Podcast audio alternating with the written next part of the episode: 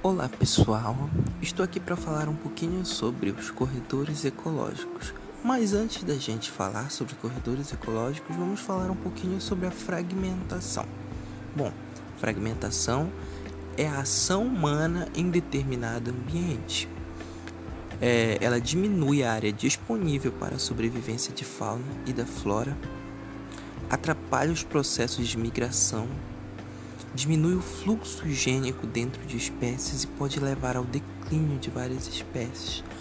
Alguns exemplos de fragmentação mais recorrentes e que quase todo mundo conhece são o desmatamento e também a construção de estradas no meio de florestas. Talvez sejam os maiores exemplos de fragmentação, os mais conhecidos pelo menos. Agora a gente vai falar um pouco sobre os corredores ecológicos. Bom, os corredores ecológicos eles são uma estreita faixa de vegetação que liga dois, dois, é, duas regiões fragmentadas.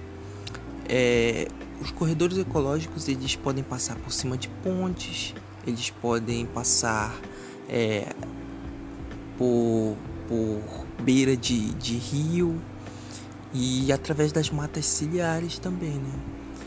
Eles são muito importantes para a manutenção da vida no meio ambiente. É, segundo o Ministério do Meio Ambiente, existem apenas três corredores ecológicos reconhecidos aqui no, no, no Brasil, que é o corredor Capivara Confusões, o corredor ecológico da Caatinga corredor ecológico de Santa Maria. Bom, e os, uma, uma estratégia boa para, para melhorar a manutenção dos, dos, dos corredores ecológicos seria é, a preservação das matas ciliares, principalmente as matas ciliares que ficam próximas aos rios, que se tornariam corredores ecológicos naturais.